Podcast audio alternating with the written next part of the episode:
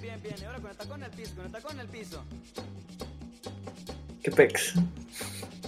¿Qué tal? Buenas tardes, buenas noches a toda la banda. que sintoniza aquí el nuevo podcast de confianza, Angustia. Estamos aquí ya eh, desde Querétaro. Andamos listos ya para una plática, una conversación con un compa que es de nueva, de nueva cuenta un tier compa y prácticamente una persona que ha estado presente en muchos aspectos que tienen que ver con la grabación personal, la autogestión. Estamos con Iván Bosco directamente desde Cuernavaca. Eh, ¿Qué onda, Serge? ¿Cómo estás? Ah, ¿De qué gracias por este por la invitación y, y pues aquí, eh, ¿cómo se dice? Representando, ¿no? Ah, ¿Qué onda? Aquí listo para la conversación, güey. Muy bien, chido, chido. Pues precisamente Ujú, lo que estábamos comentando, Iván, ah, sabemos que, Ajá. o bueno, yo que conozco un poco más de trayectoria, ¿no? En, en música, pues has, has tenido varios proyectos a lo largo de lo que has estado creando, ¿no? Este, hice con Spray Canela, eh, ahorita justamente lo que vamos a hablar con Medonia eh, y otros proyectos en los que has colaborado. Creo que estuviste en Somewhere también, ¿verdad? Sí, yo. Pues, ah, o sea, So- Somewhere fue como, pues como jam sessionista, ¿sabes? Ah, como, como Sí, echarle sí. la mano a este, este, a mi tocayo, de hecho, Iván Flores, un saludo, ¿no? Este, la gata de la agrícola, No, este, sí, e- e- ese fue echarle la mano con, en, en el bass, ¿no? Pero, pero igual en Somewhere ahí un, un, un rato, en, en una gira, sobre todo. Una rayita más al tigre, ¿no? Sí, chinga. Ah. Pe- Pero sí, o sea, en general, es esas cosas que, que mencionas. Sí, pues eh, muy bien. Y justamente, Iván, hablando acerca de eso, Ajá. eh, hemos podido notar, y justamente lo veíamos en episodios pasados, ¿no? Cómo el Internet ha influido en casi cualquier ámbito de nuestra vida, ¿no? Justamente lo que, lo que venimos a- platicar hoy es parte de la autogestión, um, autoproducción, si se le puede llamar así, ¿no? Y creo que sí. No sé cómo tú lo veas, pero desde hace unos 10 años que empezó a hacerse un poco más global y un poco más expansivo esta, este rollo del internet, del do it yourself, creo que ha, tenido como ese boom, ¿no? Y gracias a ello hemos podido encontrar como artistas muy, muy buenos. Y inclu- no sé, o sea, internacional y dentro del país, México, hemos encontrado por propuestas muy interesantes gracias a, el internet y a la autoproducción. Sí, pues yo, este, al menos yo creo que nacionalmente diría que, que estamos ahorita en 2020 como de 2013, supongo que en 2013 es como cuando empecé a, o sea, no sé cuándo me dejaron enfrente de una computadora por primera vez, como desde los 9 o los 8 allá andaba en la compu, pero este, pero como desde 2013 creo que fue donde empecé a ver más cosas nacionales, ¿sabes? Y este, y el internet se me hace arma de doble filo, pero al mismo tiempo digo como, si pienso como en todo lo que ah, conocides, conocides hacen y, y- y yo hago es como de, no mames, si no fuera por el internet, le estaríamos hablando como a, a una pared, ¿sabes? Pero al mismo tiempo el internet, sí, o sea, las cosas que facilita las facilita y las cosas que dificulta, tal vez también las dificulta más, entonces es como de, es indispensable e inseparable de nosotros, pero no, no puedo dejar de enfatizar que al menos a mí me aterra, ¿no? Como de, no mames, el Internet es terrorífico, es todo lo que le, le daba miedo a civilizaciones antiguas, se vino a hacer realidad en Internet, ¿no? Pero es raro, es raro, pero yo creo eso como no tenerle miedo y aprender a usarlo a nuestro favor, ¿no?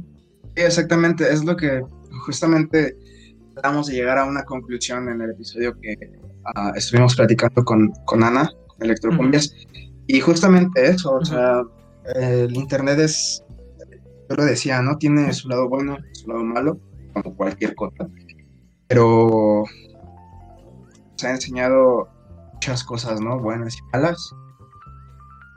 Bueno, eso es, eso es lo que, lo que venimos a hablar hoy, ¿no? Parte de. Sí, sí. Justamente, Iván. Eh, sí, es. Dale, dale. Ah, no, no, sí, sí. Andaba reiterando el punto, sí. Ah, muy bien. y, y, precisamente, eh, Iván, mm, me gustaría comenzar preguntándote, ¿qué piensas tú, o más bien cuáles fueron como los obstáculos que tuviste cuando empezaste a tocar, empezaste a grabar, empezaste a... Eh, el sello de Anedonia, que vamos a hablar un poco más de eso.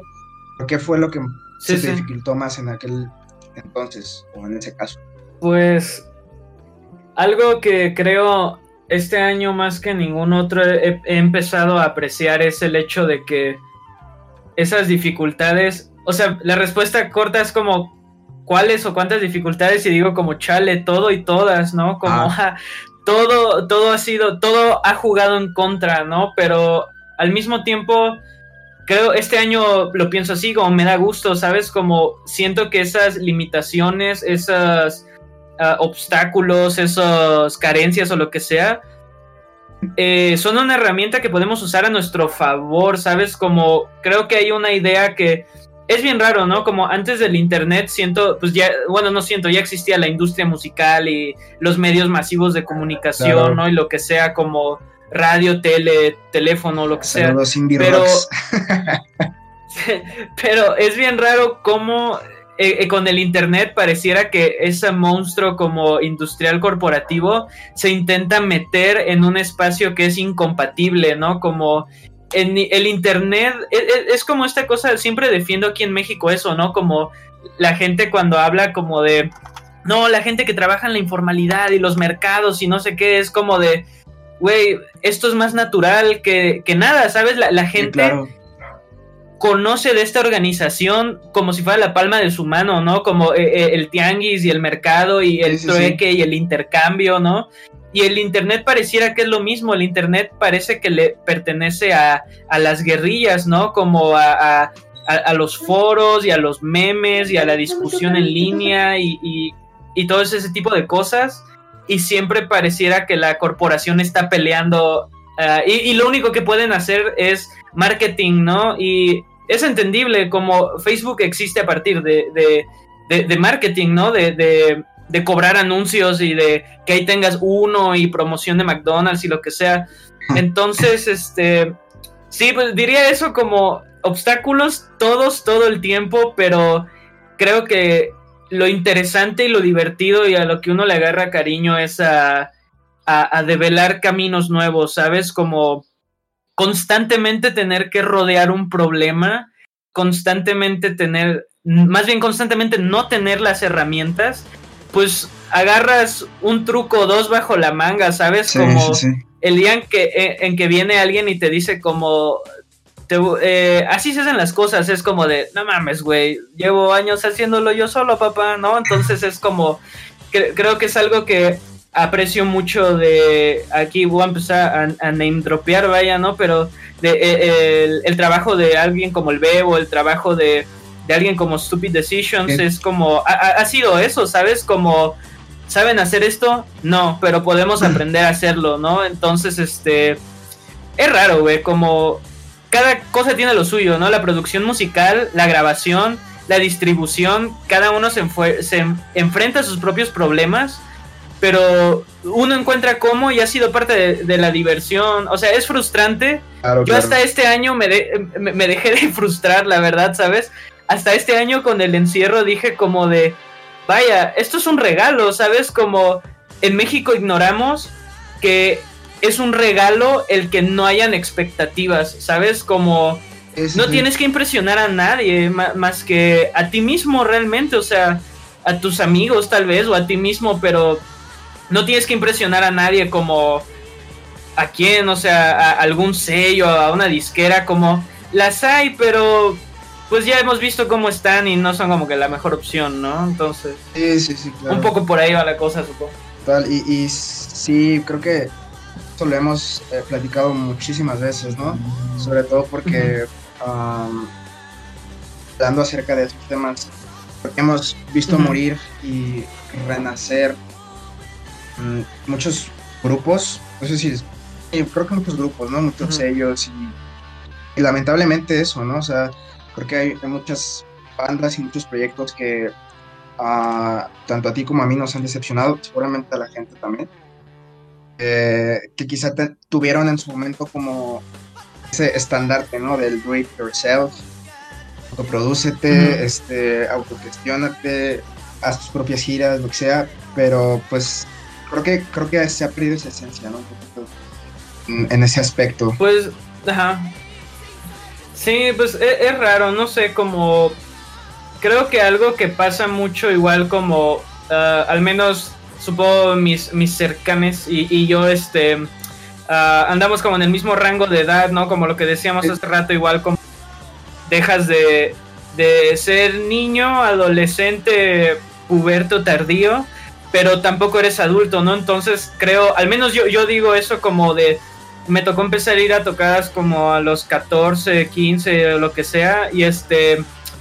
Y empiezas a tomar notas, ¿sabes? Como creo que nos tocó una generación bastante rica en entrepreneurismo. Se oye raro, como en, en negocio y como en, en... Vamos a hacer un festival, vamos a hacer una tocada, vamos a traer una banda de fuera, ¿no? Sí, sí, sí. Y uno le tocaba ver eso y primero era la ilusión como de, no ma, qué chido, ¿no? Y después pues vas viendo que hay jerarquías y cómo se acomodan y este y el dinero para dónde va y que la gente se pelea y que esta banda ya no existe y que ya falló este colectivo y que fulano escapó con el dinero y dices como de ok, ¿no? Como tomando notas como anotado, no venderle mi alma al diablo, ¿no? Entonces Claro. es como este es complicado, pero al mismo tiempo mantengo cerca esos sentimientos como al menos no sé yo a, a- a nivel nacional porque pues, ya internacional es como de no terminar de hablar, ¿no? Pero a nivel Claro, nacional siempre digo como de los punks, güey, no, la neta como eh, este los punks yo creo tener ese contacto de más morro como en ese tipo de ambientes era de güey, esta gente están haciendo lo que quieren, ¿sabes? Y, y este y como todos tendrán sus pedos y lo que sea, pero son la banda que está imprimiendo viniles, ¿no? Y están imprimiendo cassettes y están tocando aquí y están tocando allá y, y, y fulano tiene cuatro bandas diferentes, ¿no? Entonces, siento e- ese espíritu eh, anárquico, medio romántico, supongo, fue lo que, de lo que dije como de, oye, pues sí se puede, güey, ¿no? O sea, que la gente, que no seas famoso, no significa que no existas, ¿no? Entonces, complicado, vaya, pero, pero divertido. Yo creo eso es, eh, creo que eso es lo que luego se pierde, ¿no? Como ya nadie se está divirtiendo y es como de, hey, pues que no se les olvide por qué estamos aquí, porque esto nos gusta, ¿no? Esto nos divierte, esto no- nos completa o lo que sea, ¿no?